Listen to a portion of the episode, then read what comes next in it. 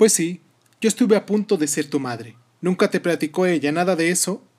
No, solo me contaba cosas buenas. De usted vine a saber por el arriero que me trajo hasta aquí, un tal Abundio. El bueno de Abundio.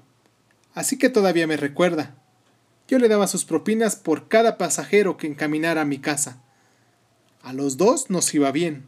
Ahora, desventuradamente los tiempos han cambiado, pues desde esto que está empobrecido ya nadie se comunica con nosotros. De modo que él te recomendó que vinieras a verme. Me encargó que la buscara. No puedo menos que agradecérselo. Fue un buen hombre y muy cumplido. Era quien nos acarreaba el correo, y lo siguió haciendo todavía después de que se quedó sordo. Me acuerdo del desventurado día que le sucedió su desgracia. Todos nos conmovimos, porque todos lo queríamos. Nos llevaba y nos traía cartas, nos contaba cómo andaban las cosas allá en el otro lado del mundo y seguramente a ellos les contaba cómo andábamos nosotros. Era un gran platicador. Después ya no. Dejó de hablar. Decía que no tenía sentido ponerse a decir cosas que él no oía, que no le sonaba a nada, a las que no les encontraba ningún sabor. Todo sucedió a raíz de que le tronó muy cerca de la cabeza uno de esos cuetones que usamos aquí para espantar las culebras de agua. Desde entonces enmudeció, aunque no era mudo, pero eso sí, no se le acabó lo buena gente. Es de que le habló oía bien, no debe de ser él. Además, Abundio ya murió. Debe haber muerto seguramente. ¿Te das cuenta? Así que no puede ser él. Estoy de acuerdo con usted. Bueno, volviendo a tu madre, te iba diciendo. Sin dejar de oírla, me puse a mirar a la mujer que tenía frente a mí. Pensé que debía haber pasado por años difíciles. Su cara se transparentaba como si no tuviera sangre y sus manos estaban marchitas marchitas y apretadas de arrugadas. No se le veían los ojos. Llevaba un vestido blanco muy antiguo, recargado de olanes, y del cuello enhilaba en un cordón, le colgaba una María Santísima del Refugio con un letrero que decía Refugio de Pecadores. Este sujeto del que te estoy hablando trabajaba como amansador en la media luna. Decía llamarse Inocencio Osorio, aunque todos lo conocíamos por el mal nombre del saltaperico, por ser muy liviano y ágil para dar brincos. Mi compadre Pedro decía que estaba que ni mandado a hacer para amansar potrillos. Pero lo cierto es que él tenía otro oficio, el de provocador. Era provocador de sueños. Eso es lo que era verdaderamente, y a tu madre la enredó como la hacía con muchas, entre otras conmigo. Una vez me sentí enferma y se presentó y me dijo Te vengo a pulsear para que te alivies.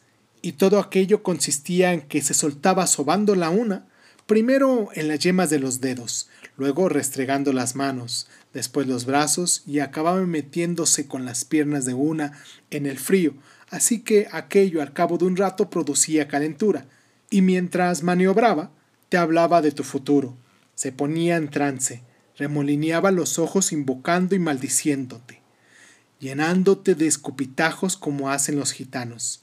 A veces se quedaba en cueros porque decía que ese era nuestro deseo. A veces le atinaba, picaba por tantos lados que con alguno tenía que dar. La cosa es que el tal Osorio le pronosticó a tu madre cuando fui a verlo que esa noche no debía repegarse a ningún hombre porque estaba brava la luna. Dolores fue a decirme toda apurada que no podía, que simplemente se le hacía imposible acostarse esa noche con Pedro Páramo. Era su noche de bodas. Y ahí me tienes a mí tratando de convencerla de que no se creyera del Osorio, que por otra parte era un embaucador, embustero. No puedo, me dijo. Anda tú por mí, no lo notará. Claro que yo era mucho más joven que ella y un poco menos morena. Pero eso ni se nota en lo oscuro. No puede ser, Dolores. Tienes que ir tú. Hazme ese favor. Te lo pagaré con otros.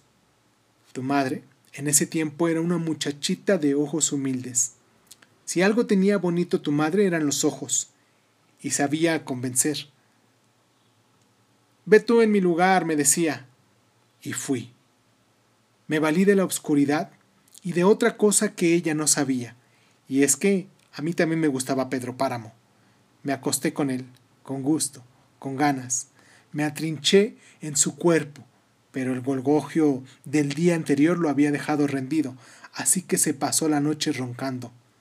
Todo lo que hizo fue entreverar sus piernas entre las mías. Antes de que amaneciera, me levanté y fui a ver al Dolores, y le dije, Ahora anda tú, ya es otro día. ¿Qué te hizo? me preguntó. Todavía no lo sé, le contesté. Al año siguiente naciste tú pero no de mí, aunque estuvo a un pelo de que así fuera.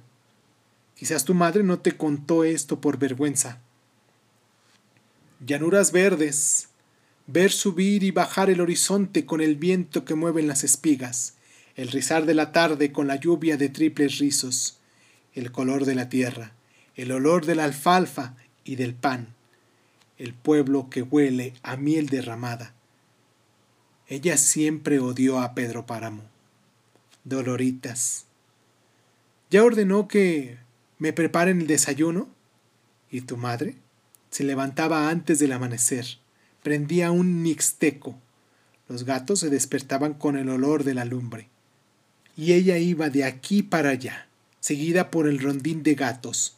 Doña Doloritas. ¿Cuántas veces oyó tu madre aquel llamado? Doña Doloritas, esto está frío, esto no sirve. ¿Cuántas veces? Y aunque estaba acostumbrada a pasar por lo peor, sus ojos humildes se endurecieron. No sentía otro sabor sino el azar de los naranjos en la tibieza del tiempo. Y entonces comenzó a suspirar. ¿Por qué suspira usted, Doloritas? Yo los había acompañado esa tarde.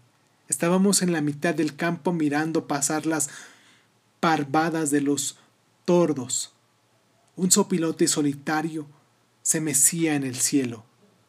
¿Por qué suspira usted, Doloritas? Quisiera ser sopilote para volar a donde vive mi hermana. No faltaba más, Doloritas. Ahora mismo usted irá a ver a su hermana. Regresamos.